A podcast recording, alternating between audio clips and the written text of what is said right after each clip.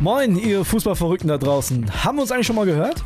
Wir sind Kili und André von Stammplatz und wir versorgen euch jeden Morgen mit den wichtigsten Fußballinfos des Tages. Wenn ihr aufsteht, sind wir schon da und wir sorgen dafür, dass ihr mitreden könnt. Egal, ob in der Mittagspause auf der Arbeit, in der Kneipe oder in der WhatsApp-Gruppe mit euren Kumpels. Und wir machen das Ganze nicht alleine. Unterstützung bekommen wir von unseren Top-Reportern aus der ganzen Fußballrepublik. Mit uns seid ihr immer auf dem neuesten Stand. Versprochen. Folgt Stammplatz auf der Podcast-Plattform eures Vertrauens, um keine Folge mehr zu verpassen. Das Bild News Update. Es ist Montag, der 18. September und das sind die Bild Topmeldungen. Er rastet völlig aus. Autofahrer sprüht Klimaklebern Reizgas ins Gesicht. Herzzerreißende Aufnahmen von YouTube-Star Philipp Mickenbecker. Er verblutete, es gab keine Hoffnung mehr. Wegen TV-Interview bei Fox News China-Attacke auf Annalena Baerbock. Sie sind massiv genervt und greifen einfach vor Wut selber ein. Bei Straßenblockaden der letzten Generation hat die Berliner Polizei in Spandau einen Autofahrer gestoppt, der einen Klimademonstranten von der Straße lösen wollte. An anderen Orten zerrten Autofahrer kurzerhand Demonstranten von der Straße. Bei einer Blockadeaktion an der Landsberger Allee Konrad-Blenkle Straße besprühten Autofahrer die Klimakleber sogar mit Reizgas und versuchten sie mit Tritten von der Fahrbahn zu drängen. Die Polizei wertet dazu ein Video aus und ermittelt wegen gefährlicher Körperverletzung. Wir haben Verständnis, wenn Sie von den Protesten genervt sind, aber bitte greifen Sie nicht ein oder wenden gar Gewalt an, bat die Polizei am Montag erneut bei der Plattform X, vormals Twitter. Einsatzkräfte kämen schnellstmöglich zu den verschiedenen Blockadeorten im Stadtgebiet. Den gesamten Tag über seien bis zu 500 Einsatzkräfte unterwegs, um schnell und konsequent einzuschreiten, sagte ein Polizeisprecher. An vielen Stellen dauerte das Ablösen von angeklebten Händen ein bis zwei Stunden. Die Polizei schrieb aber auch von einigen besonders hartnäckigen Klebstoffgemischen, die an einigen Kreuzungen zu sehr langen Einsätzen führten. Es kam zu langen Staus und Wartezeiten. Mitglieder der Klimaschutzgruppe Letzte Generation hatten zum Wochenstart zahlreiche Straßen in Berlin blockiert. Wie weit kann ein Film gehen, an dessen Ende unweigerlich der echte Tod steht? Es ist eine Frage, die jeder Zuschauer für sich persönlich beantworten muss, wenn er sich die beeindruckende und tief bedrückende Dokumentation über den verstorbenen YouTube-Star Philipp Mickenbecker anschaut. Die gut zweistündige Dokumentation Philipp Mickenbecker Real Life feiert am Montagabend in Berlin Premiere. Er wird später in ausgewählten Kinos und ab dem 5. Oktober deutschlandweit in Österreich und in der Schweiz zu sehen sein. Bild hat den Film vorab gesehen. Die Bilder sind hart, doch der Film hat Herz. Es sind Bilder aus dem Leben eines Influencers, der mehr als eineinhalb Millionen Abonnenten mit seinen Videos begeisterte. Als Real-Life-Guys wurden die Zwillinge Philipp und Johannes zu Stars. Anfangs war auch ihre Schwester Ellie dabei, bis sie 2018 durch einen Flugzeugabsturz starb. Seit 2017 waren ihre Ideen und Clips Garant für Wow-Momente. Ihre Videos Lebensfreude pur, immer Action, immer Abenteuer. Philipp, der bereits vor zehn Jahren erstmals mit einer Krebsdiagnose konfrontiert worden war, starb nach langem Kampf im Sommer 2021 an den Folgen einer erneuten Tumorerkrankung. Es sind ungewohnte Bilder für eine große Leinwand mit glücklichen Momenten, nachdenklichen Minuten, Trauer, Schmerz und Versöhnlichem. Die Regisseure Lukas Augustin und Alexander Zera begleiteten Philipp die letzten drei Monate seines Lebens. Mehr dazu lesen Sie auf Bild.de. Das chinesische Regime gibt sich empört über Bundesaußenministerin Annalena Baerbock.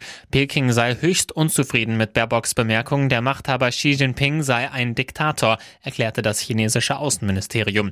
Hintergrund, Baerbock hatte während ihrer US-Reise in einem Interview mit dem TV-Sender Fox News erklärt, dass Deutschland die Ukraine weiterhin unterstützen werde und fragte, wenn Putin diesen Krieg gewinnen würde, was wäre das für ein Zeichen? Was für ein Zeichen wäre das für andere Diktatoren in der Welt wie Xi, den chinesischen Präsidenten? Diese Äußerung Baerbocks sei absurd und verletze die Würde Chinas auf ernsthafte Weise. Es handele sich um eine offene politische Provokation, erklärte jetzt das chinesische Außenministerium.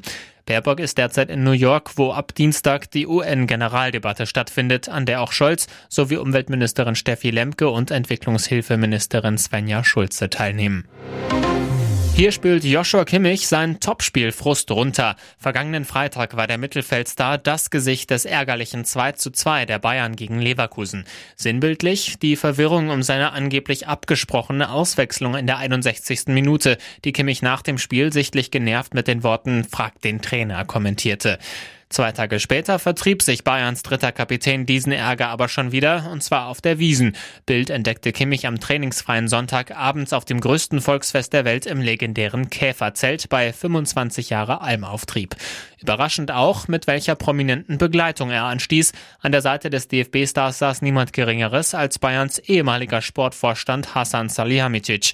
Kimmich ließ sich eine Maß Bier schmecken, Salihamidzic hatte einen Weinkrug in seiner Hand. Sie zeigten so, dass Brazzo fast vier Monate nach seinem Rauswurf beim Rekordmeister weiter einen guten Draht zu vielen Akteuren im Club hat.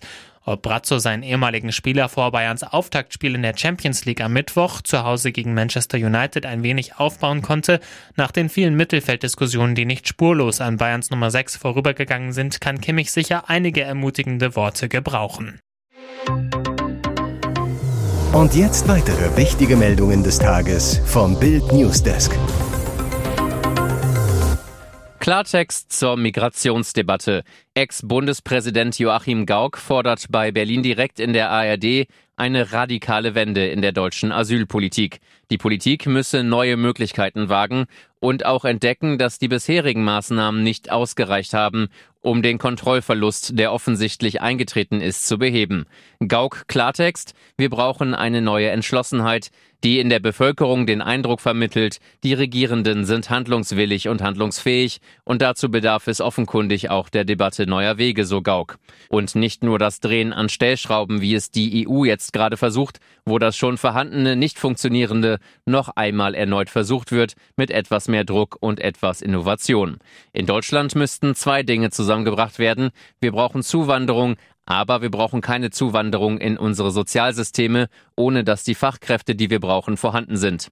In seiner Zeit als Bundespräsident hatte Gauck auf der Höhe der Flüchtlingswelle 2015 bereits den Satz geprägt, unser Herz ist weit, doch unsere Möglichkeiten sind endlich. Eindringliche Worte vom ukrainischen Präsidenten Zelensky. Kurz vor dem Start der UN-Generaldebatte warnte er in einem Interview mit dem US-Sender CBS vor einem möglichen Dritten Weltkrieg und verglich Kreml-Diktator Putin mit Adolf Hitler. In dem am Sonntag ausgestrahlten Interview in der Sendung 60 Minutes sagte Zelensky wörtlich, sie haben ihn gewählt und wiedergewählt und einen zweiten Hitler herangezogen. Man könne die Zeit nicht zurückdrehen, aber Putin jetzt stoppen. Die russische Gesellschaft habe den Respekt der Weltöffentlichkeit verloren. Die Welt müsse sich jetzt entscheiden, ob Putin aufgehalten werden solle oder ob man den Beginn eines Weltkriegs heraufbeschwören wolle. Zelensky sagte, wenn die Ukraine fällt, was wird dann in zehn Jahren passieren? Wenn die Russen Polen erreichen würden, komme dann ein dritter Weltkrieg? fragte er. Zelensky wird heute in New York erwartet. Am Dienstag beginnt die Generaldebatte der UN-Vollversammlung, bei der über eine Woche lang mehr als 140 Staats- und Regierungschefs sprechen werden. In einer hochrangig besetzten Sicherheitsratssitzung am Mittwoch wird mit Spannung erwartet, dass Präsident Zelensky erstmals seit Kriegsbeginn auf den russischen Außenminister Sergei Lavrov treffen könnte. Unterdessen kommen die ukrainischen Truppen mit den Rückeroberungen in der Region Donetsk weiter voran. Ihr hört das Bild News Update mit weiteren Meldungen des Tages. Stefan Kunz ist nicht länger Nationaltrainer der Türkei. Das berichtet die türkische Nachrichtenagentur DHA am Sonntag.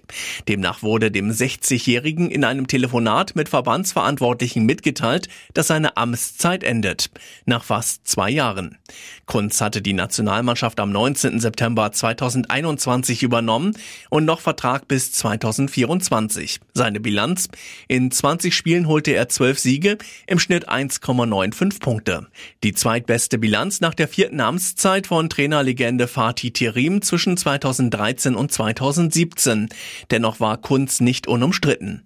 Angeblich soll die Stimmung gegen ihn dann vergangenes Jahr gekippt sein. Im März 2022 verpasste er in den Playoffs gegen Portugal und Cristiano Ronaldo das Ticket für die WM in Katar. Diesen Sommer gab es erstmals Berichte, er könne durch Trap-Sponsors Machtmeister Abdullah Afci ersetzt werden. In den vergangenen Tagen eskalierte die Situation Reaktion wie bei Ex-Bundestrainer Hansi Flick durch eine Pleite gegen Japan. Hier ist das Bild News Update. Und das ist heute auch noch hörenswert. Es sind unfassbare Szenen, die sich auf einer der Haupteinkaufsstraßen in Lübeck abspielten.